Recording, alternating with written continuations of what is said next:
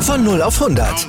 Aral feiert 100 Jahre mit über 100.000 Gewinnen. Zum Beispiel ein Jahr frei tanken. Jetzt ein Dankeschön, rubbellos zu jedem Einkauf. Alle Infos auf aral.de. Aral, alles super.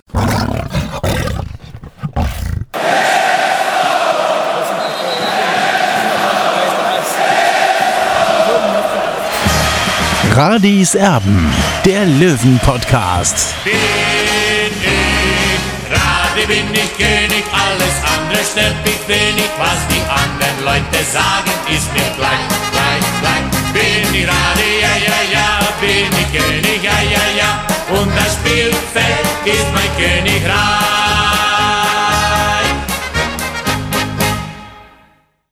Heute haben wir einen weiteren Erben Radis zu Gast. Äh, Er hat einen festen Platz im Münchner Fußball, war eigentlich für den TSV 1860 in jeder Liga vertreten. Von der Champions League, glaube ich, bis zur vierten Liga. Eine Liga, glaube ich, hat gefehlt, die dritte Liga, da hat er für 60 München, glaube ich, nicht gespielt, aber für Jan Regensburg.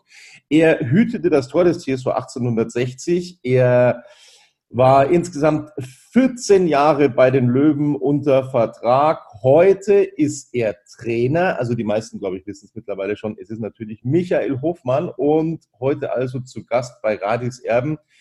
Er ist mittlerweile Trainer bei Türkgücü München, leider nicht beim TSV 1860. Michael, Servus. Servus, Tobi. Jetzt geht's langsam, aber sicher ans Eingemachte, Michel. Ähm, die Saison startet also und das Ganze mit einem Neuling, mit Türk Gücü. Wie heiß bist du auf den Ligastart? Ja, ganz klar, die, die Spannung steigt und es ist tatsächlich so, dass unheimlich äh, viele Mannschaften dabei sind, die ja auch eigentlich Bundesliga-Flair äh, besitzen. Und wenn man sich nur das Eröffnungsspiel schon anschaut, Kaiserslautern gegen Dresden, ja, da wird einem absolut noch wärmer. Und äh, ich bin trotzdem schon die ganzen sechseinhalb Wochen on fire und versuche natürlich auch, dass meine Keeper für den Saisonstart gegen den FC Bayern 2, den amtierenden Meister, gerüstet sind. Die dritte Liga, die ist äh, mittlerweile, das ist vielleicht so ein Unterschied zu deiner Zeit, als du noch gespielt hast in der dritten Liga, richtig gut vermarktet auch, ähm, ist im Fernsehen abgebildet durch Magenta Sport. Wie findest du das? Da hat sich schon eine Menge getan, oder? Ja, das ist natürlich schon der Unterschied zu meiner Zeit beim SSV Jan Regensburg. Das war 2010 bis 2012. Da war man schon froh, wenn sechs Minuten in einem regionalen dritten Programm dann gekommen waren. Und äh, jetzt hat man alles auf Magenta natürlich auch live. Also die Qualität dieser Bilder, dieser Übertragungen, das ist ja eigentlich schon wie in der Bundesliga, wie in der zweiten Liga. Und die ganze Vermarktung insgesamt, das Zuschauerinteresse, das hat natürlich enorm zugenommen. Die Stärke ja, das muss man auch sehen. Viele ehemalige Spieler aus höheren Ligen gehen auch nochmal in Liga 3. Also hat sich definitiv auch etwas verändert. Und trotzdem für mich aus Sicht des Torhüters gedacht, ja, ich würde nach wie vor die Spiele zu Null bestreiten, erfolgreich gestalten. Und ähm, ja, es ist einfach super, dass man alles hautnah erleben darf und kann. Michael, erstmal heißt es in München, ohne Zuschauer. Was hast du für eine Meinung dazu? Du bist natürlich kein Virologe, ist klar, aber was hast du als Sportler Meinung dazu?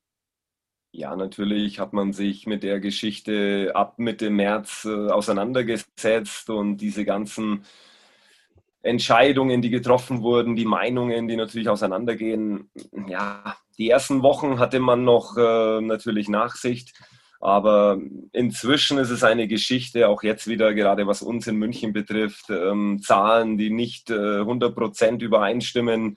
Ähm, man muss nach wie vor damit leben, dass ohne Zuschauer gespielt wird, aber ich sehe definitiv eine Wettbewerbsverzerrung darin, dass man in den ganzen Bundesländern keine einheitliche Meinung vertritt und manche Teams dürfen ihre Heimspiele schon vor Zuschauern austragen und wir in München müssen natürlich ohne Zuschauer spielen und da sehe ich äh, definitiv keine einheitliche Linie.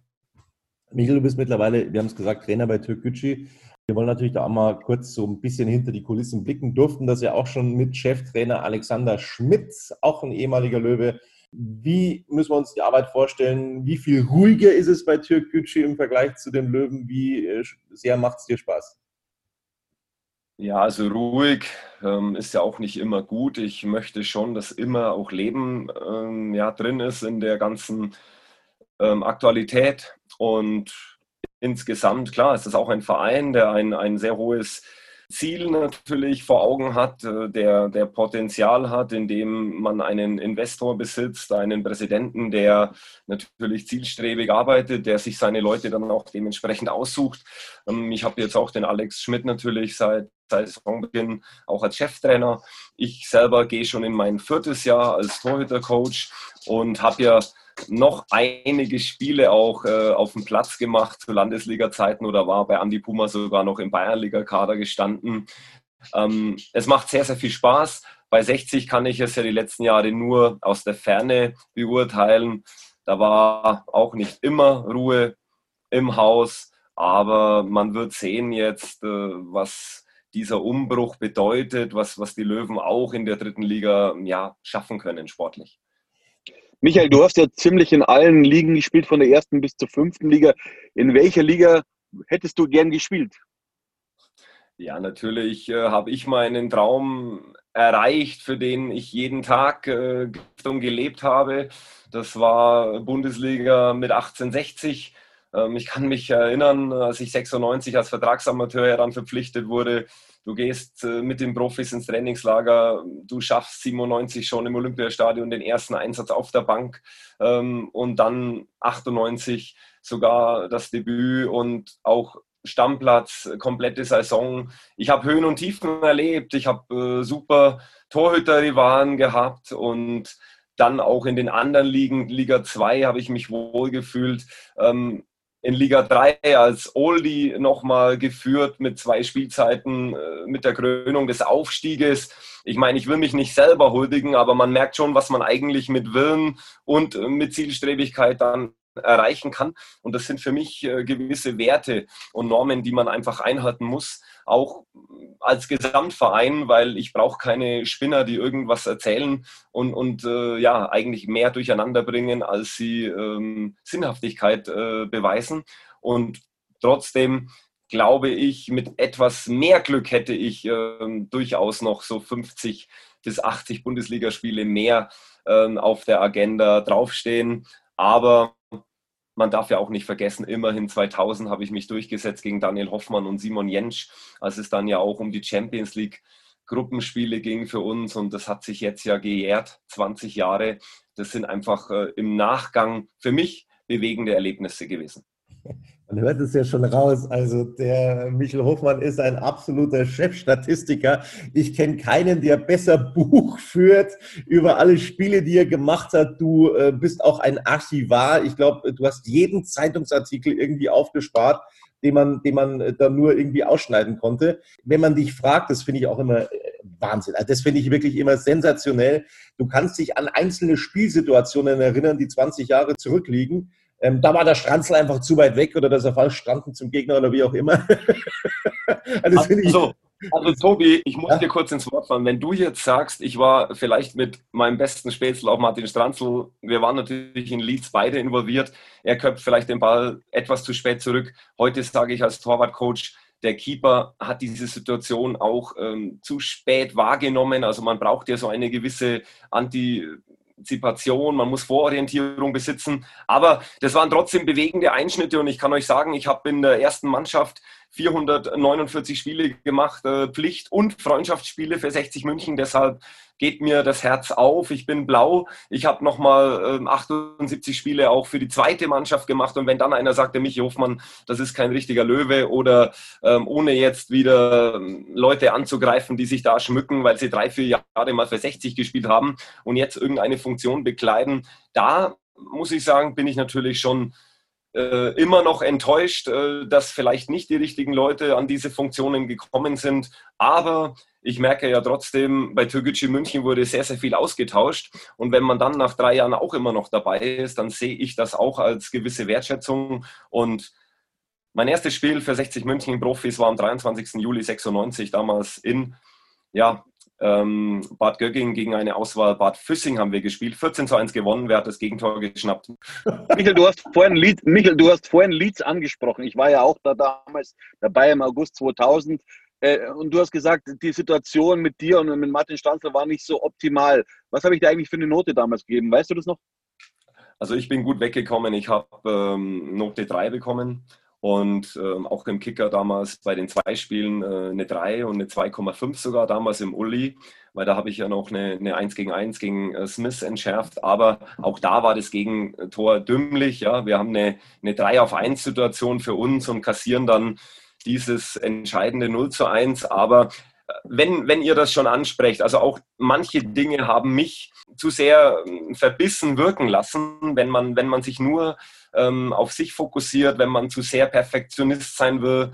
Ich habe mich ja auch oft selbst gegeißelt und, und wollte nie einen Fehler irgendwie zulassen. Fehler sind ja auch irgendwo menschlich, aber heute würde ich jetzt einfach so sagen, es dürfen nicht zu viele entscheidende Fehler sein. Und klar, ähm, der Elfmeter ähm, in Leeds, wenn, wenn ich den auch mal parieren hätte können, das wäre für 60, das wäre für mich, ja, das wäre natürlich äh, vielleicht andere Dosenöffner gewesen wenn man sich überlegt, ihr habt, glaube ich, das 0-1 waren Elfmeter, ein unberechtigter Elfmeter. Wenn man sich heute überlegt, heute gibt es die Torkamera sozusagen, beziehungsweise Videoanalyse. Und äh, da wäre das Spiel vielleicht anders ausgegangen, oder? Ja, definitiv. Das war damals, der Schiedsrichter war ja auch insgesamt ein Skandal. Aber Leute, das sind natürlich Erinnerungen. Man kann sagen, hätte, wenn und aber. Das bringt mich jetzt auf Dauer auch nicht weiter. Aber ich sage trotzdem, es sind ja Erlebnisse gewesen, die als Verein ja, zeigen, wo man auch mit, mit harter und guter Arbeit hinkommen kann. Sprich, äh, Wittmoser und, und auch damals Werner Lorand, die den Verein einfach top geführt und nach oben gebracht haben. Und, und jetzt, äh, gut, ist man vielleicht wieder in einer Position, dass man, dass man wieder sachlich äh, versucht, nach vorne zu kommen. Aber vor zweieinhalb Jahren, ich war wirklich tief traurig, als man dann von Liga 2 in Liga 4 geht und sich dann feiert für ein Jahr Regionalliga. Entschuldigung, das machen Feierabendprofis, die dreimal die Woche trainieren, äh, die gewinnen dann auch äh, am Land 3 zu 0. Ja, da muss ich nicht siebenmal trainieren und einen teuren Kader haben. Michi, ich schätze es übrigens sehr. Das, glaube ich, gibt es nicht allzu oft, dass äh, jemand ähm, ein Traineramt hat bei einem anderen Verein und so mit Herzblut noch bei seinem alten Verein dabei ist. Du hast Kritik geübt am TSV 1860. Warum glaubst du, dass man sich bei 60 München so schwer tut, ehemalige, wirklich verdiente Löwen, wie du einer bist, es gibt noch viele, viele andere. Warum tut man sich so schwer, die beim TSV 1860 in irgendeiner Art und Weise einzubauen?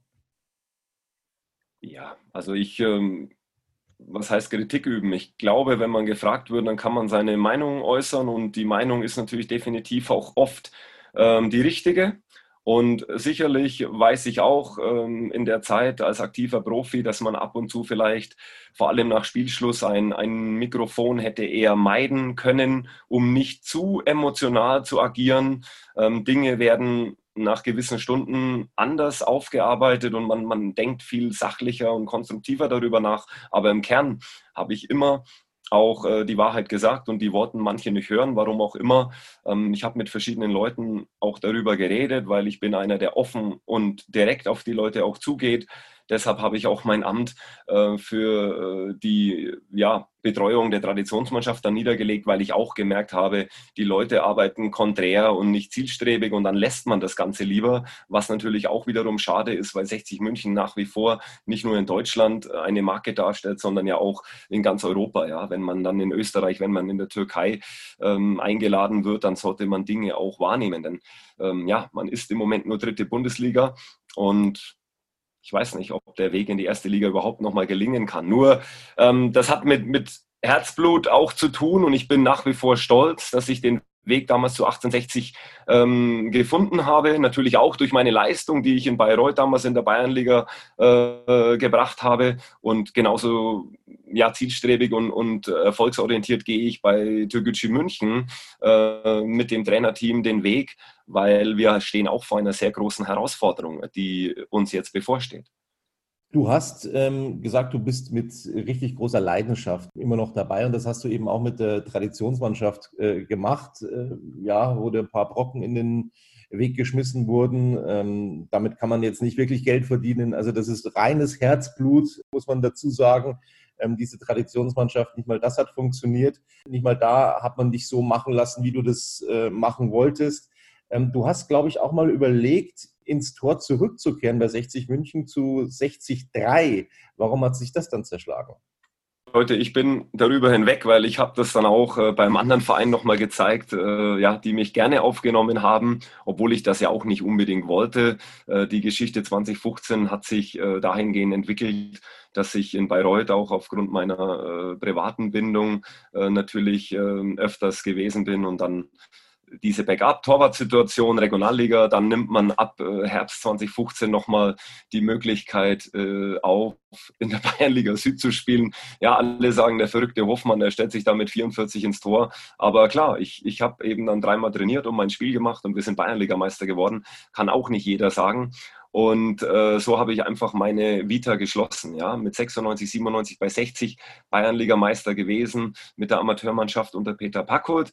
Aber diese Geschichte 60 München, um das noch zu vollenden, ja, wenn man dort eigentlich in der dritten Mannschaft nochmal spielen hätte wollen und dann wird man eigentlich weggeschickt von diversen oder sogenannten Fußballexperten, da muss man wirklich nur sagen, ja, wenn jemand eben versucht, dich schlecht zu machen, dann ist es meistens nur so, weil er weiß, äh, dass man eben besser ist. Und das, du wolltest äh, bestimmt zu viel Geld, Michael. Du wolltest bestimmt zu viel Geld, glaube ich. Ja, ja dafür war ich ja, Olli, dafür war ja vor allem auch ich immer bekannt, dass ich äh, sehr, sehr viel gefordert habe. Nein, auch das ist für mich eigentlich jetzt eine äh, sehr gute Geschichte, dass die Leute wissen, der Hoffmann ist eigentlich geerdet.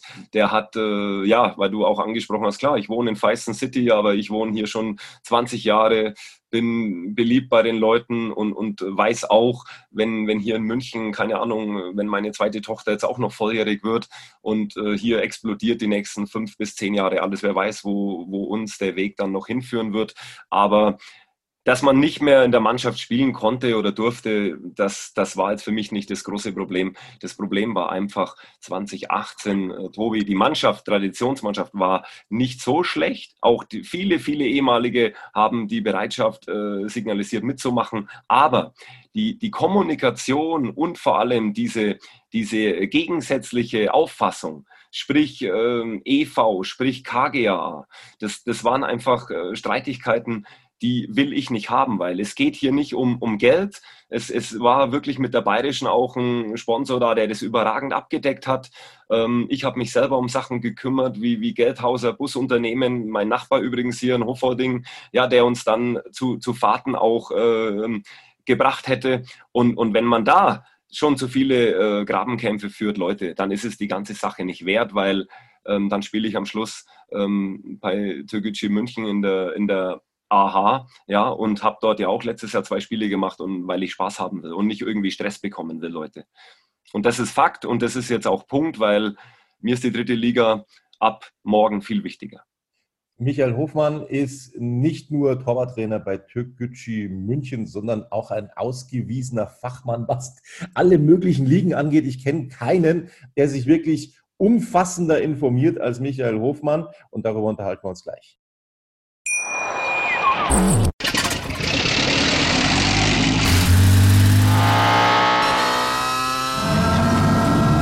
Von 0 auf 100. Aral feiert 100 Jahre mit über 100.000 Gewinnen. Zum Beispiel ein Jahr frei tanken. Jetzt ein Dankeschön, rubbellos zu jedem Einkauf. Alle Infos auf aral.de. Aral, alles super.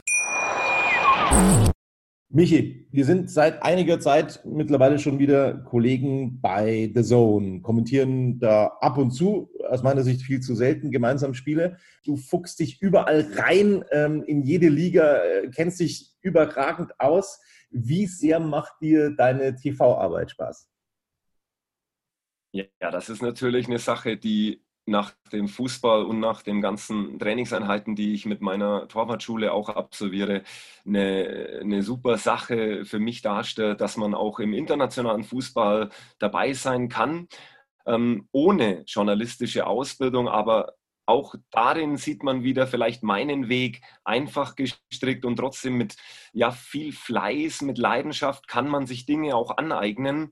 Und das ist für mich schon der nächste Step auch. Ich habe äh, Nations League-Einsätze jetzt gehabt vor zehn Tagen. Also wenn man auf einmal Niederlande gegen Polen kommentieren kann oder mit begleiten darf, weil es gibt ja euch als natürlich Chefkommentatoren und wir sind dann die Experten, die ab und zu taktische Inputs geben oder eben auch auf äh, Komponenten der, der Personen hinweisen. Für mich, klar, die Torhüter, die dann auch ganz wichtig sind. Ähm, das macht sehr viel Spaß. Ich habe einen Einsatz auch nächste Woche bekommen, wenn La Liga, ähm, auch Atletico Madrid äh, wieder loslegt. Die beginnen ja auch an diesem Wochenende wieder die Spielzeit mit Italien Serie A. Aber man muss trotzdem wissen, auch da braucht man eine Unterlage, sprich äh, Lizenzen. Die habe ich ja schon 2009 beim DFB, 2013 meine DFB-A-Lizenz gemacht für Cheftrainer. Das Einzige, was mir fehlt, ist der Fußballlehrer. Den werde ich nicht unbedingt angehen wollen. Als Torhüter sehe ich mich jetzt mit der neuen Torhüter-Lizenz, die es gibt, äh, auch sehr gut aufgestellt. Äh, bin auch da jetzt wieder in zehn Tagen in Hennef, mache den nächsten Step. Und das sind einfach Dinge, die muss man ja nicht immer groß herausposaunen, aber man lernt. Und das ist für mich jetzt auch mit fast 48 wichtig. Ich, ich sauge sehr viel auf. Ich nehme auch äh, sehr viel auf von Leuten, die mir einfach dann auch sympathisch sind oder die auch ähm, ja, ehrlich mit mir umgehen. Das war leider ja bei 60 auch nicht immer der Fall, aber das ist das Geschäft, ja. vor allem das Fußballgeschäft, das ist einfach auch nicht immer ehrlich. Das muss man auch mit der Zeit wissen. Michael, du hast ja noch äh, in deiner Nebentätigkeit in Anführungszeichen eine kleine Torwart-Fußballschule. Äh, Bleibt da eigentlich noch Zeit dafür so richtig? Ja, auch da haben mir jetzt schon einige Leute gesagt, wie machst du das eigentlich alles? Aber ich sage, ja, wenn ich, wenn ich äh, meine Kraft habe, wenn ich der Meinung bin, ich, ich will, ich muss zu dem äh, Club, zu der Veranstaltung, dann, dann kann ich das immer gut unterbringen. Äh, mir geht das Herz auf, wenn ich mit meinen, ja, Kleinsten, das sind die Neunjährigen, bis dann, sage ich mal, 42 Jahre trainiere ich äh, verschiedene Gruppen, aber im Juniorenbereich, Aufbau und eben dann der Leistungsbereich, das macht super viel Spaß. Und Leute, das hat mir auch immer Markus Weinzel bei Jan Regensburg mitgegeben oder Tobi Schweinsteiger damals. Ähm, du bleibst automatisch jünger. Ja? Wenn du in dieser jungen Gruppe, wenn du dynamisch äh, jeden Tag arbeiten kannst, dann, dann fühlt man sich mental besser. Man, man hat eine Aufgabe, für die man kämpft und arbeitet und das macht mich einfach auch schon ein Stück stolz. Ja. Michael, du bist ähm, natürlich in der Kabine auch für die Gaudi zuständig. Ähm, also zumindest, zumindest war, war, das eine ganz lange Zeit so. Ich hoffe, das ist immer noch so als Torwarttrainer jetzt bei Türkgücü. du bist mittlerweile Kommentator und ich kenne keinen, und das müssen wir damit müssen wir jetzt wirklich mal an die Öffentlichkeit gehen, ich kenne keinen, der Gerd Hubenbauer besser imitieren kann als Michael Hofmann. Kannst du das äh, den Hörern von Radis Erben mal vorführen? Naja, also man muss schon jetzt auch mal sagen, du schmeichelst mir schon sehr, sehr oft. Äh, es gibt sehr, sehr viele gute, gute Leute und ähm, ich habe den Gerd Rubenbauer natürlich früher immer gehört, weil heute im Stadion war auch eine Lieblingssendung von mir in, in meiner Jugendzeit. Dann im, im Herrenbereich ging das natürlich nicht mehr, weil die, die Spiele natürlich auch immer gelaufen sind.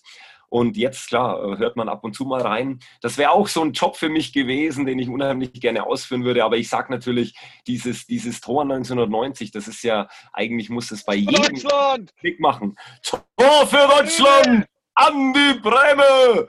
Mit dem rechten Fuß links unten! Keine Chance für Goikocher! Deutschland, glaube ich, ist auf dem Weg zum Weltmeister! oh mein Gott, was war das denn? DJ. Gott, oh Gott. Großartig. Großartig. Juli 1990. Ähm, ja, genau. So sieht das aus. Die Älteren erinnern sich. Jetzt wollen wir natürlich auch mal auf deine ähm, ja, Fachkenntnisse zurückgreifen. Und zwar wollen wir so einen kurzen Check-up machen zur dritten Liga, Michael. Fangen da mit dem wichtigsten Verein der dritten Liga an. Das ist der TSV 1860. Logischerweise fangen wir mit den Löwen an. Es, es, hat ein bisschen gedauert, Michel, bis man sich geeinigt hat. Das gibt es des Öfteren beim TSV 1860. Das war nicht das erste Mal der Fall. Dann hat die Bayerische den Etat sozusagen aufgestockt. Man hat noch ein bisschen nachgelegt auf dem Transfermarkt. Ähm, Neudecker ist geholt worden, ein Salger aus Bielefeld. Ähm, dann jetzt diese Woche nochmal zwei Stürmer. Da waren Olli und meine Wenigkeit schon relativ überrascht. Pusic und Linz Bichler, das hat uns beiden jetzt erstmal nicht so viel gesagt. Wie schätzt du die Löwen ein, beziehungsweise kanntest du die beiden neuen Stürmer, die da jetzt äh, unter Vertrag genommen wurden? Also ich bin auch ehrlich, ich kannte jetzt nur diesen Pusic. Für mich ist aber trotzdem ja, wichtig, dass 60 München jetzt in dem Jahr des, äh, der dritten äh, Spielzeit, ähm, dritte Liga, natürlich weiter versucht, stabil zu sein. Man hat ja gemerkt nach dem Restart, dass eigentlich sogar der dritte Platz natürlich in Aussicht war, dann durch diese ja, unglücklichen Heimniederlagen, will ich es mal ausdrücken, war ja selber live dabei mit äh, Bayern 3 äh, beim Heimspiel gegen Würzburg. Das war schon sehr ärgerlich, ja. Dann leider auch durch einen individuellen Fehler vom Hiller. Aber insgesamt glaube ich schon, dass 60 München mit dieser äh, Umbruchsituation jetzt äh, nicht schlecht fährt, weil es sind einige unbekannte Spieler im Kader, die sich äh, natürlich freischwimmen können. Aber ich glaube, es steht und fällt trotzdem mit diesen Achsenspieler, wenn man von hinten beginnt. Marco Hiller muss sich weiterentwickeln und stabil sein. Dann hast du Quirin Moll, glaube ich, der, der natürlich in der Mannschaft seinen Platz finden wird und vorne natürlich Sascha Melders. Also bekommst du nochmal diese Saison hin, die er letztes Jahr abgeliefert hat, dann wird sich schon mindestens Platz 10 einpendeln. Aber diese anderen Personen, da muss man die Entwicklung der nächsten Monate erstmal abwarten. Es ist viel ähm, Emotionen dabei. Es ist natürlich auch Feuer drin, wenn man dann Unterhaching noch anschaut, wenn man Bayern 2 anschaut. Also allein in München ist äh, jeden Tag Hochbetrieb. Dann hat man noch Ingolstadt natürlich auch äh, mit einer oberbayerischen Mannschaft und dann den Rest, der dazukommt. Ja, die, die zwei abgestiegenen Mannschaften aus der zweiten Liga, Dresden und Wiesbaden. Man hat schon dieses Jahr eine dritte Liga. Da ist auch eine Prognose sehr, sehr schwer abzugeben. Und Michael, und trotzdem kommen wir jetzt zu Dynamo Dresden zum Zweitliga-Absteiger. Die haben wir ja furios eingekauft. Äh, wie siehst du die? Ja, ein Absteiger ist automatisch ein Aufstiegsfavorit und trotzdem muss man wissen, die haben immer Druck auf den Kessel. Ja, ihr habt es ja letzte Woche gesehen, DFB-Pokal, klar, die hauen den HSV 4-1 weg und dann äh, diese ganzen Geschichten äh, drumherum. Ich habe das selber erlebt, auch mit 60 damals, äh, als wir in Dresden gespielt haben, da war immer Feuer drin und die Mannschaft hat auch einen riesen Umbruch, viele neue Spieler, aber natürlich trotzdem Jungs, die, glaube ich, auch wissen, wie man in Liga 3 zu spielen hat. Einen sehr fokussierten Trainer mit Markus Kauczynski. Also das Dynamo Dresden unter die ersten drei landet. Ich glaube, da sind sich sehr, sehr viele Fachleute einig. Tja. Und es war natürlich gleich ein Ausrufezeichen gegen, gegen, gegen HSV in der ersten Pokal-Hauptrunde mit dem 4 1 Sieg. Äh, hast du das Spiel angesehen?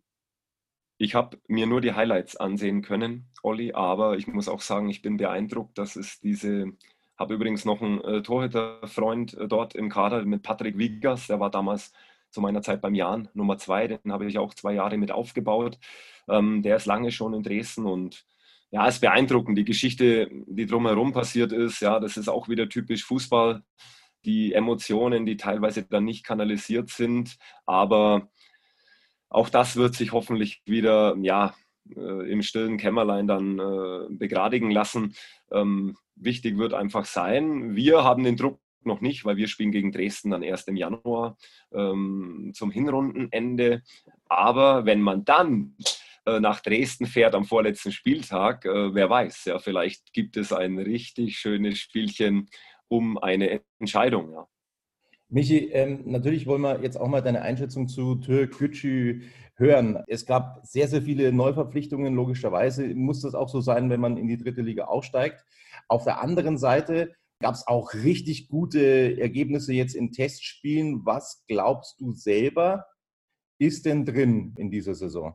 Ja, genau, das ist der Punkt. Man hat natürlich äh, schon diese Fluktuation an neuen Spielern, diese sogenannte Eingewöhnungsphase, aber es sind definitiv auch Spieler dazugekommen, die auch schon wissen, ähm, ja, durch ihre Einsätze in anderen äh, Ligen in Europa oder hier in Deutschland, äh, dritter Liga, wenn ich nur an Aaron Berzel denke, ähm, der sich eigentlich von dem ersten Tag an hier voll integriert hat und der natürlich eine absolute Stütze jetzt auch in der Abwehr sein kann. Das ist wichtig und trotzdem muss man die ersten Spiele natürlich auch sehen, wie kommt man erstmal rein. Auch der Verein, der natürlich unheimlich hinfiebert auf seinen ersten Drittliga-Einsatz.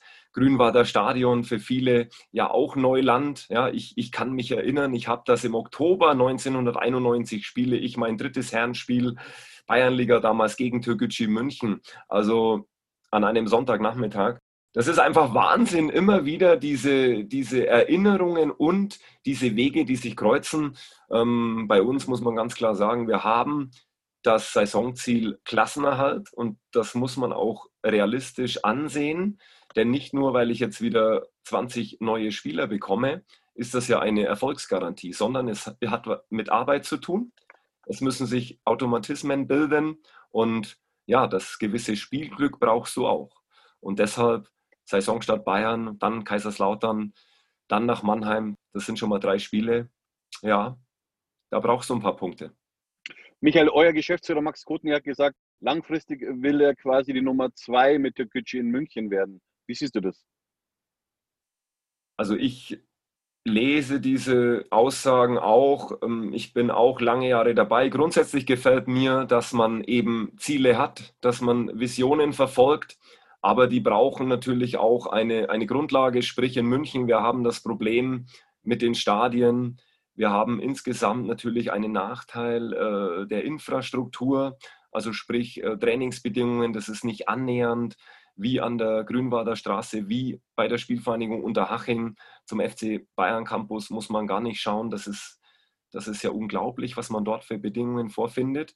Und deshalb spielen diese Dinge auch im Alltag eine, eine Rolle. Ja. Ich habe das damals in Regensburg erlebt, äh, eine Einfachheit ohne Ende. Das ist eigentlich Bezirksliganiveau.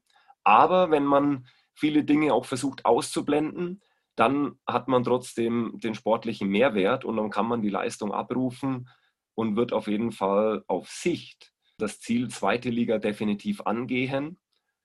Und das macht mir eigentlich auch nach wie vor ja, Power, weil ich 2017 gekommen bin mit der Aussage, wir wollen wirklich nicht nur Landesliga oder Bayernliga Fußball spielen, sondern wir wollen in den Profibereich. Und wir haben es echt wieder hinbekommen. Drei Jahre, drei Aufstiege in Folge unter Andi Pummer und letztes Jahr auch mit Rainer Maurer. Das ist einfach schon auch, denke ich, eine Bestätigung, dass man nicht die schlechteste Arbeit dort abliefert. Ich habe mich natürlich schockverliebt, weil die war wirklich ganz, ganz klein. So begann die Mensch-Hund-Beziehung zwischen Christina und Tierschutzhund Frieda. Und wie es danach, nach dem ersten Moment der Verliebtheit, so weiterging und welche Klippen es danach zu umschiffen galt, das hört ihr in der neuen Ausgabe von Iswas Dog, dem Podcast für harmonische Mensch-Hund-Beziehungen. Iswas Dog mit Malte Asmus. Überall, wo es Podcasts gibt. Also wir sind zurück mit Radis Erben und der Saisonprognose in Liga 3 von Michael Hofmann. Wollen wir denn mal chronologisch durchgewürfelt vorgehen, so wie momentan bei den Kollegen von Sport 1 die Tabelle abgebildet ist, also bis auf die Mannschaften, die wir jetzt schon haben. Halle vor zwei Jahren eine super Rolle gespielt in der dritten Liga, letztes Jahr weniger. Was ist in diesem Jahr drin, Michael? Ja, Halle wirklich äh, vor zwei Jahren auch mit einer sehr guten Abwehrleistung. Der Torhüter, der sehr stark war. 18 zu 0 Spiele. In dieser Saison für mich auch nicht mehr als Mittelmaß. Ja, zwischen 8 und 12 werden die sich einpendeln. Haben zwar einen geilen Stürmer mit Terence Boyd. Die Frage ist, ob er überhaupt dort bleibt. Aber einer alleine wird es schwer richten können. Also das ist das, was ich, was ich gemeint habe, Leute. Ja, also Michael Hofmann weiß, wie viele zu Null Spiele der Torwart von Halle vor zwei Jahren hatte. Das ist überragend. Es ist eine Expertise vorhanden bei Michael Hofmann, die kenne ich so in, in, der Art und Weise wirklich, wirklich bei keinem. Ich will dir da jetzt wirklich nicht zu viel Honig um den Mund schmieren, aber das ist sensationell, Michael. Du machst das ganz großartig. Jetzt kommen wir zu einem weiteren Aussteiger, Lübeck. Ähm, ich habe gesagt, Aufsteiger meistens immer stark in der dritten Liga. Wie ist das bei Lübeck? Was meinst du? Auch da muss man natürlich wissen, wir haben jetzt gestern Abend noch einen äh, Transferspieler bekommen, eine, einen Stürmer ja, mit äh, Benjamina, auch bekannt aus, aus früheren Tagen, Union Berlin. Unter anderem Drittliga-Expertise, ja, sehr, sehr abgezockt. Ähm, Lübeck, oh, da hatte ich persönlich ein schlechtes Erlebnis. Da sind wir, glaube ich, 2006 dürfte das gewesen sein, mal aus dem DFB-Pokal geflogen, erste Runde. Und das ist eine Mannschaft, die sollte auch mit dem Klassenerhalt gut leben können. Also sprich 14, 15. Der Waldhof, letztes Jahr als Aufsteiger, ja, ist ihnen nur am Schluss dann so ein bisschen die Puste ausgegangen. Was ist dieses Jahr drin? Ja, Waldhof Mannheim auch letztes Jahr natürlich ähm, Powerfußball gespielt und da muss ich sagen, ist dann die Folgesaison meist ähm, die schwierigere. Grundsätzlich wünsche ich keiner Mannschaft ja, den Abstieg oder wie auch immer, aber man muss es ja leistungstechnisch einschätzen. Und ich glaube, wenn sie im ersten Tabellentableau landen könnten, wäre schon sehr, sehr gut. Die haben einige gute Leute auch verloren, mit dem Gianluca Corte zum Beispiel, Außenbahnspieler. Ähm, ich sehe die Mannschaft auch ähm, zwischen 12 und 14. Eine Mannschaft, die aus meiner Sicht Probleme bekommen könnte in diesem Jahr, was den Abstiegskampf angeht, ist der FSV Zwickau. Ja, das äh, schreiben viele, aber man muss wissen, gerade in Heimspielen hat diese Mannschaft einen unheimlichen Willen und hat Spiele gedreht, die wirklich schon ja, mit 0 zu 2 ähm, gestanden waren. Und ähm, das ist auch eine Sache, die muss man beobachten. Ich habe sie nicht unter den ersten zehn. Und dann muss man ja grundsätzlich auch mal sagen, du kannst eine Platzierung von 1 bis 20 nie genau vorhersagen. Die werden sich auch, glaube ich, mit einem Platz zwischen 11 und 15 dann zufrieden geben.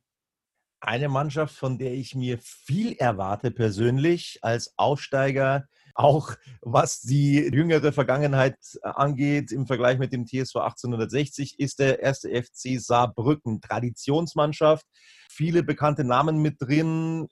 Können die vielleicht auch recht weit vorne angreifen? Ja, Saarbrücken, ich habe selber oft im alten Ludwigspark gespielt. Jetzt äh, meine ich auch gelesen zu haben, dass sogar die, die neue Spielstätte, also das neue umgebaute Stadion auch zur Verfügung steht. Ja? Und sie kehren tatsächlich in den Ludwigspark zurück, ähm, haben Tradition, bin aber der Meinung, dass es für die ersten acht nicht reicht.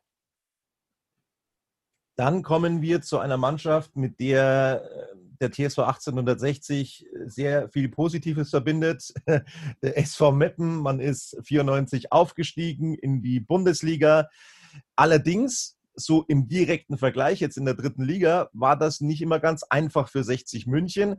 Was glaubst du, ist bei den Meppenern drin? Letztes Jahr ist ihnen dann auch hinten raus so ein bisschen die Luft ausgegangen, aber die haben schon auch keine schlechte Rolle gespielt. Ja, das stimmt. Die haben auch ähm, diverse Individualisten drin gehabt. Ja, dieser Undaf natürlich brutale äh, Tore auch erzielt, teilweise von der Mittellinie, wie auch immer. Ich glaube, wird in dieser Spielzeit Schwierigkeiten bekommen und gehe auch übrigens davon aus, dass 1860 München morgen das Auswärtsspiel mit 2 zu 1 gewinnen wird. Das würden wir uns alle sehr wünschen, keine Frage. Dann sind wir bei einer Mannschaft angekommen, die im Pokal aber richtig mal was auf die Mütze bekommen hat. Die Rede ist vom MSV Duisburg, letztes Jahr Aufstiegskandidat, in diesem Jahr auch? Fragezeichen. Ja, da gibt es ja die halbe Liga, ist sozusagen ein Aufstiegskandidat, aber letztes Jahr war man wirklich ja, bis zu Beginn des Restarts sehr dominant, würde ich sagen. Zumindest hat man die Tabelle gehabt. Dann dieses Wahnsinnsspiel an der Grünwalder, als man ja schon 2 zu 0 vorne lag und dann noch äh, Last Minute 2 zu 3 verloren hatte. Ich glaube nicht, dass es für die ersten fünf reicht, obwohl ich auch den Manager natürlich sehr gut kenne, Ivo Grilic, der mit mir damals bei 1860, 96, 97 ja unter Peter Packold auch äh, Bayernligameister ja, werden konnte. Eine Mannschaft, die einen Investor hat, ähm, der relativ viel Unruhe verursacht. Die Rede ist nicht von 60 München, die Rede ist vom KFC Uerdingen. Ähm, Ponomarev, der sich mit Trainern nicht äh, über längere Zeit gut versteht. Es wird immer wieder namhaftes Personal verpflichtet. Von den Spielern her denkt man immer, boah, das ist aber eine Mannschaft, aber eine Mannschaft ist es am Ende eben nicht. Zumindest war das in den letzten Jahren so. Und was glaubst du, ist in Uerdingen dieses Jahr drin? Also ich habe jetzt selber einige Spieler auch schon äh, sprechen können. Die in Uerdingen natürlich auch gespielt hatten, letztes Jahr mit Mario Erb. Jetzt, äh, wir haben selber zwei Jungs dazu bekommen, mit Tom Bure, dem Stürmer, und auch äh, René Vollert, einer meiner Torhüter. Unruhe, klar, man muss wissen, ähm, sie darf natürlich nicht immer an der Mannschaft dran sein. Ja, diese Unruhe, die auch bei 60 eigentlich immer wieder aufkommt. Die Mannschaft muss ihren eigenen Weg finden in Zusammenspiel mit dem Trainerstab. Ähm, dann kann man das sportlich reißen. Aber du hast es auch schon angesprochen, letztes Jahr die hohen Erwartungen wurden in keinster Weise erfüllt. Ich persönlich habe fünf andere Mannschaften an der Tabellenspitze stehen, da gehört Uerdingen nicht dazu. Gut, vermutlich auch nicht der nächste Club, den ich ansprechen werde. Für mich mit das unbeschriebenste Blatt in der Liga, das ist Aufsteiger Ferl, eine sehr kleine Mannschaft äh, oder ein sehr kleiner Verein. Was ist für die drin? Ja, du sagst es, auch das ist für mich die große Unbekannte. Ich glaube, dass wir mit 60 auch mal dort gewesen sind. Olli, du musst mir vielleicht kurz helfen. War das bei Marco Kurz 2007? Kann das sein, dass wir da in der ersten Pokalhauptrunde gespielt haben? Ja. Aber ansonsten. Schon, ja. ansonsten 2-1 oder wie ist es ausgegangen? Ja, ich glaube, Philipp Schauner hat zu Null gespielt. Ich war auf der Bank gesessen wie so oft auch in meiner Zeit. Ähm, aber trotzdem, Ferl, das sind Dinge. Ähm, ich kann mich an die Saison 2011, 2012 erinnern bei Jan Regensburg. Wir wurden eben auch schlecht geschrieben. Ja, erster Spieltag Regensburg gegen SV Babelsberg und das Duell der beiden Abstiegskandidaten. Es ging damals 1 zu 1 aus und ja, wir wurden danach in dieser Saison auf Platz 3 ja, und haben uns mit den Relegationsspielen dann belohnt. Leute, es kann sich eine Dynamik natürlich ergeben. Aber ich glaube, Ferl wäre sehr, sehr froh, wenn sie überhaupt diese Drittliga verstehen würden. Ja, es war wirklich am 4.8.2007 haben wir 3 zu 0 gewonnen. In Ferl. du, du hast ein Gedächtnis, Hut ab, ja.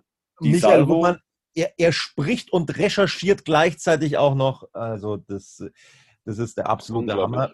Ähm, läuft, läuft. Nächste Mannschaft bitte. Wen haben wir am, am Start? Äh, machen wir Schaden, oder was? Wir, wir haben die Vorstädter am Start und zwar die Spielvereinigung Unterhaching. Auch hier Umbruch. Letztes Jahr äh, in Corona dann der Absturz der Spielvereinigung Unterhaching Schromm weg. Es ist Ari van Lent geholt worden, also ein ehemaliger Stürmer, was für eine offensive Ausrichtung spricht. Allerdings offensiv gestandenes Personal, von dem hat man sich verabschiedet. Unter anderem dein The Zone-Kollege oder unser The Zone-Kollege Sascha Bigalke, der da aussortiert äh, wurde. So haben wir gelesen bei der Spielvereinigung Unterhaching. Also Umbruch in Haching. Können die äh, an ihren Zielen festhalten, wieder vorne mitzuspielen? Ich glaube, wer Manni Schwabel kennt, ähm, der muss auch wissen, dass immer mit harten Bandagen gekämpft wird, um erfolgreich zu sein. Ich habe ihn ja selber auch erlebt, ja, Mitte der 90er, als er noch richtig bei den Löwen auch aktiv war als Spieler. Aber du sagst es, diese, diese personellen Veränderungen mit Begalke, angeblich ja zu alt, wie auch immer, zu langsam. Auch mein Freund Jim Patrick Müller wurde aussortiert. Jetzt hat man sich unter der Woche nochmal jemand dazugeholt, äh, den Robert Müller, über 300 Drittligaspiele auch, zuletzt Energie Cottbus für die Innenverteidigung aufgrund äh, Problemen, verletzungstechnisch. Aber Unterhachten ist eine gestandene Mannschaft in Liga 3, die aber mit den ersten Plätzen auch nichts zu tun haben wird. Ich glaube auch, dass es im Mittelfeldbereich sich äh, einpendeln kann. Allerdings muss ich da, ohne dass man jetzt alle Mannschaften durch hat, äh, ganz klar einwerfen, du hast immer in der Saison auch ähm, ja, Kurven, die äh, Spieler, die explodieren von der Leistung her, andere Spieler, die die Erwartungen nicht erfüllen. Das ist alles eine, eine Sache, die man auch letztes Jahr erlebt hat. Ja. Restart hin oder her, aber da brechen definitiv einige immer wieder ein. Ja die Erwartungen mehr als erfüllt hat letztes Jahr Aufsteiger Viktoria Köln. Eine Riesensaison gespielt mit dem alten Buniaco. Jetzt sagen viele, das zweite Jahr ist schwieriger, hast du vorher schon gesagt, aber es sagen viele, dass mit Viktoria auch in diesem Jahr durchaus zu rechnen sein könnte. Ja, zumal man auch wissen muss, diese Mannschaft äh, hat sehr viele ehemalige hochklassige Spieler auch im Kader, die haben eine gute Infrastruktur.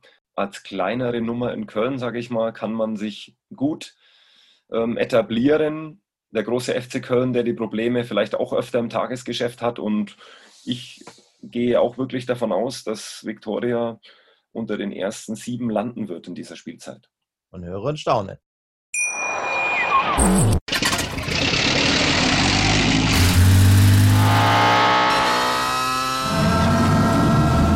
Von 0 auf 100. Aral feiert 100 Jahre mit über 100.000 Gewinnen. Zum Beispiel ein Jahr frei tanken. Jetzt ein Dankeschön, rubbellos zu jedem Einkauf. Alle Infos auf aral.de. Aral, alles super. Hansa Rostock darf wieder vor richtig vielen Zuschauern spielen. Du hast vorher von einer Wettbewerbsverzerrung gesprochen, die es ähm, in Deutschland eben gibt, weil einige gar keine Zuschauer haben dürfen. In Rostock sind mit die meisten erlaubt. Kann das auch zu, zu einem Faktor werden für Hansa in dieser Saison? Also wer in Rostock schon mal war im Stadion, ja, ich musste die ein oder andere schmerzliche Niederlage auch mit 60 München erleben. Genauso wie in Dresden, genauso wie in Kaiserslautern, wenn wirklich auch Zuschauer dann zugelassen werden. Und das ist ja in diesen Bundesländern der Fall. Und man hat es im Pokalspiel schon gesehen gegen den VfB Stuttgart und deshalb Rostock auch mit einer sehr hohen Erwartung. Für mich in dieser neuen Spielzeit, sie beginnen jetzt auch am Samstag gleich gegen die Zebras aus Duisburg, also haben eine, einen sehr guten Torhüter mit dem besten Torhüter in Liga 3, das muss man wissen mit Markus Kolke. Also im Defensivverbund auch stabil gewesen ähm, für mich eine Mannschaft, die unter die Top 3 kommen kann. Wow, das ist eine Ansage. Letztes Jahr Meister geworden in der dritten Liga ist Bayern 2. Da gab es logischerweise, wie das bei so einer Ausbildungsmannschaft der Fall ist, jetzt auch wieder einen Umbruch, weil einige hochgezogen wurden, einige haben sich verabschiedet, wie ein Ochivri zum Beispiel, wie Trainer Sebastian Hoeneß. Also ein kompletter Umbruch bei Bayern 2. Stört die das oder können die erneut Meister werden in der dritten Liga? Wie schätzt du die ein? Ja, die Meisterschaft war natürlich äh, definitiv äh, Sensation. Klar, viele gute Individualisten, aber dieses Ganze dann vor allem in der Rückrunde zu einem Mannschaftsverbund zusammenzufügen, ähm, das ist schon beeindruckend. Bayern München, egal welche Spieler dann auf dem Platz stehen, sie haben eine ja, sehr hohe ähm, taktische Intelligenz und vor allem eine unheimliche Athletik. Also es macht definitiv Spaß, dieser Mannschaft zuzuschauen. Ähm, U19 letztes Jahr, Youth League, einige Spiele live gesehen. Da muss man ganz klar sagen, diese, diese Spieler werden eben auch frühzeitig geschult und herangeführt und dann kann man abschöpfen. Hat Bayern München sicherlich auch in vergangenen Jahren oft verpasst. Eigengewächse sehe ich ja nicht viele in der ersten Mannschaft, die sind dann eben in anderen Ligen unterwegs, aber sie haben sich in den Fokus gespielt und ich äh, hoffe, dass Bayern München 2 ähnlich wie letztes Jahr vor allem in den ersten fünf, sechs Spielen noch die ein oder andere Unstimmigkeit erkennen lässt, damit wir auch äh, natürlich äh, morgen dagegenhalten können. Äh, das Ziel, klar, ist in jedem Spiel auch zu punkten, zu gewinnen, aber man muss ja trotzdem wissen, ja, wo liegen dann insgesamt die, die Qualitäten auch äh, im mannschaftstaktischen und im gruppentaktischen Bereich. Ähm, da wird es noch die ein oder andere personelle Veränderung auch geben. Das ist bei diesen Mannschaften immer der Fall. Du hast meine nächste Frage schon vorweggenommen, was da morgen drin sein könnte oder drin ist für Türkgücü. Also du hast schon vorausgeblickt. Wir wollen uns über eine Mannschaft unterhalten, die am Ende der Saison so viel Pech hatte, wie man das eigentlich nur aus der Vergangenheit des TSV 1860 kennt. Die Rede ist vom FC Ingolstadt. In letzter Sekunde haben sie den Aufstieg verpasst in der Relegation. Hm, glaubst du, die sind jetzt, ja, jetzt erst recht heiß auf den Aufstieg äh, in dieser Saison? Was ist da drin bei den Schanzern? Ja, heiß sollte grundsätzlich natürlich jeder sein, aber du musst äh, schon wissen, welche, ja, welche Ziele kann ich dann wirklich auch umsetzen, welche ja, Voraussetzungen habe ich dafür. Und da steht natürlich dieses ähm, Last-Minute-Gegentor des ersten FC Nürnbergs noch ganz klar im, im mentalen Bereich. Thomas Oral wird schon auch versuchen, dass die Jungs äh, fokussiert sind. Sie haben das erste Spiel jetzt auch gleich gegen, gegen. Also für mich eine Mannschaft, allein schon wegen den ganzen äh, infrastrukturellen Voraussetzungen. Ich wäre fast selber mal 2017 dort gelandet im NLZ, hatte auch eine Anfrage als Torhüter-Coach. Und ähm, da muss man wirklich sagen, tolles Stadion, ähm, super Männer im, im Team, ja auch mit Michael Henke und Co. Die haben eine unheimliche ähm, Fachkompetenz, Erfahrungswerte und ja, das alleine ist nicht die Garantie. Aber Ingolstadt hat definitiv auch durch diesen finanziellen Aspekt auch ähm, diese Bedingungen, die Voraussetzungen. Ich persönlich glaube nicht, dass sie unter die ersten fünf dabei sein werden.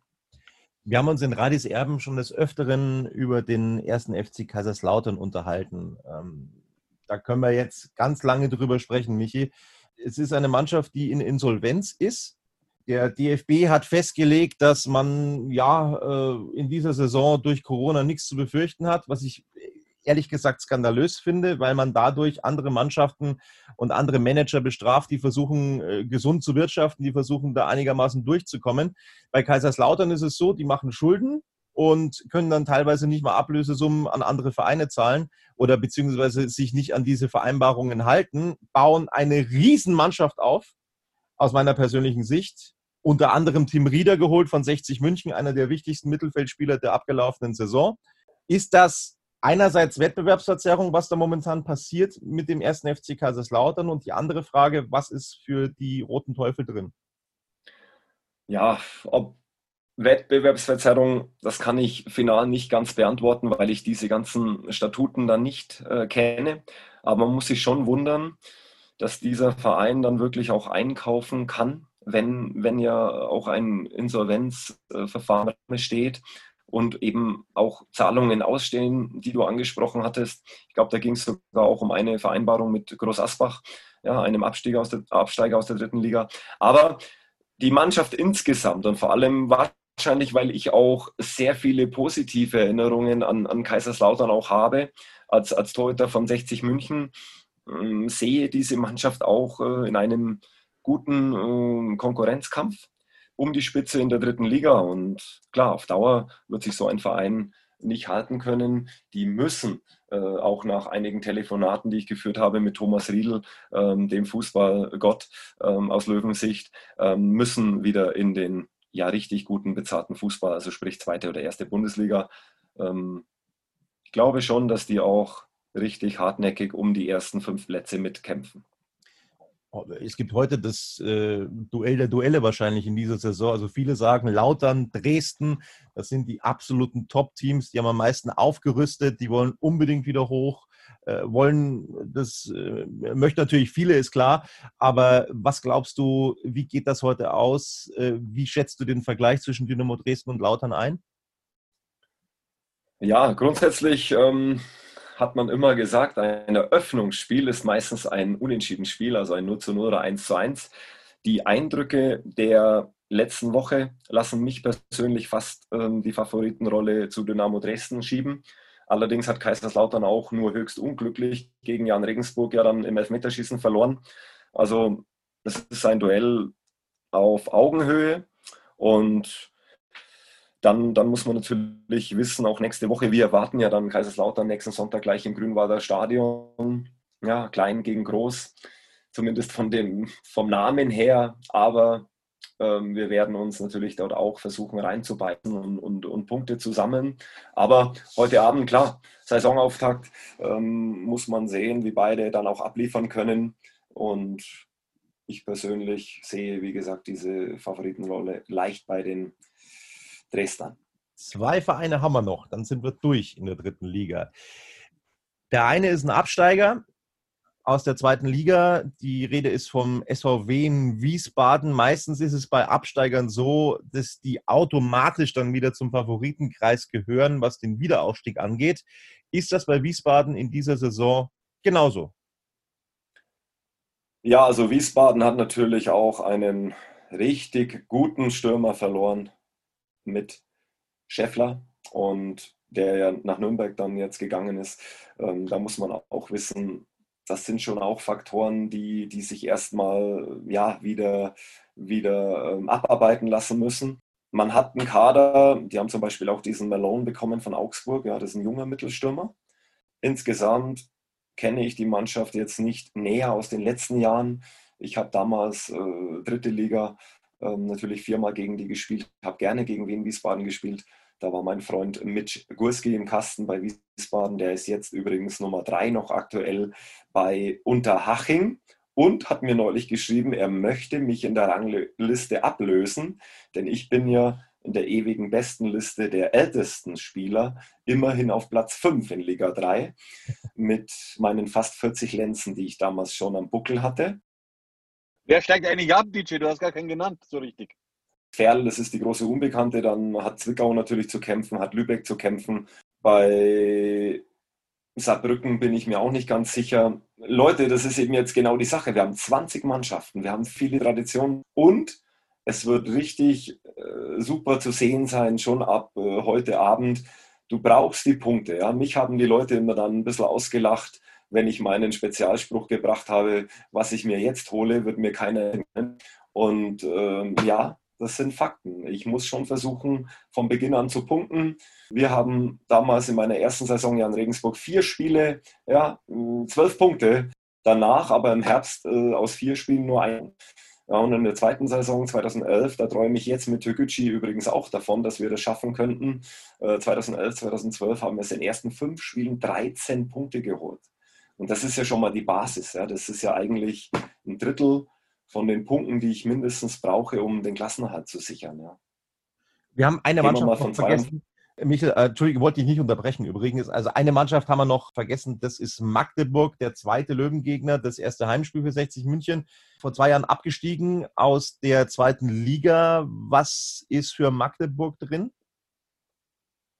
Also auch da die Aussage, vor allem die Ostvereine natürlich mit einer Tradition behaftet, mit einer riesen Emotion, also sprich Fans, die dann Betrieb machen, wenn dann eben auch Fans in der Größenordnung wieder zugelassen werden.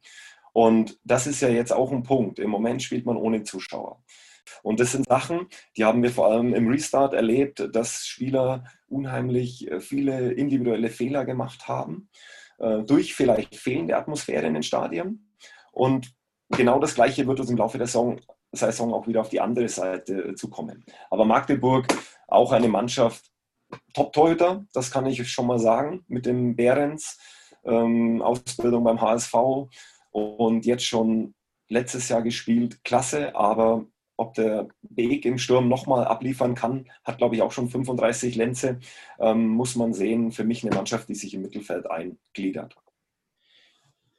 Das also die geballte Expertise von Michi Hofmann zur dritten Liga, die also heute Abend beginnen wird. Und ähm, ja, die entscheidende Frage, die sich natürlich viele Löwenfans stellen, die du jetzt wahrscheinlich hundertprozentig auch noch nicht beantworten kannst, weil du momentan in Anton Würden bei Türkgücü München bist als Torwarttrainer. Kannst du dir vorstellen, irgendwann mal wieder zum TSV 1860 zurückzukehren und in welchen Funktionen? Ja, Leute, ich war 14 Jahre da und bin jetzt äh, mit Leidenschaft und mit Freude bei Türgücü im Fußball. Und das ist vielleicht eine Phrase, aber die haue ich dann einfach raus, weiß man ja nie, was genau kommt. Und wenn der ein oder andere vielleicht wieder mal am Start ist bei 1860, wenn sich die Dinge gut äh, verknüpfen und jetzt verbinden lassen, ist es definitiv nicht ausgeschlossen. Aber ich freue mich wirklich erstmal auf diesen Saisonstart und dann auf die Duelle, die auch äh, zukommen. Wir mit Türkgücü spielen im November gegen 60 München, haben aber vorher ganz andere wichtige Aufgaben zu erledigen. Michael Hofmann, das soll es gewesen sein. Vielen, vielen Dank für deine Zeit und äh, ja, hat Spaß gemacht. Vielen Dank, ja, ich, danke, euch beiden auch, Tobi und Olli, bleibt dran. Ja, die blaue 24 und Radis Erben, Fachkompetenz pur und freuen wir uns auf einen fairen Wettbewerb. Tolle letzte Worte, danke.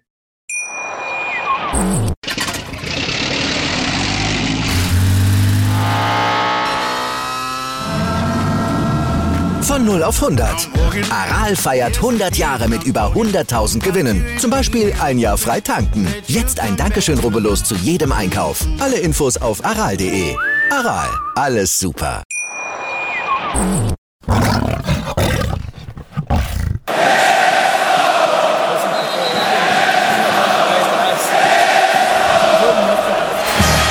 Radis Erben, der Löwen-Podcast.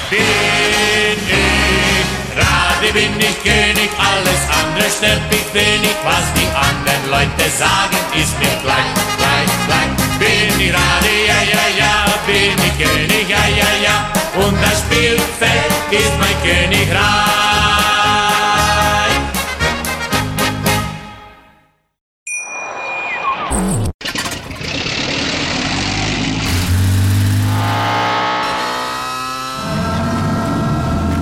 0 auf 100. Aral feiert 100 Jahre mit über 100.000 Gewinnen. Zum Beispiel ein Jahr frei tanken. Jetzt ein Dankeschön, rubbellos zu jedem Einkauf. Alle Infos auf aral.de. Aral, alles super.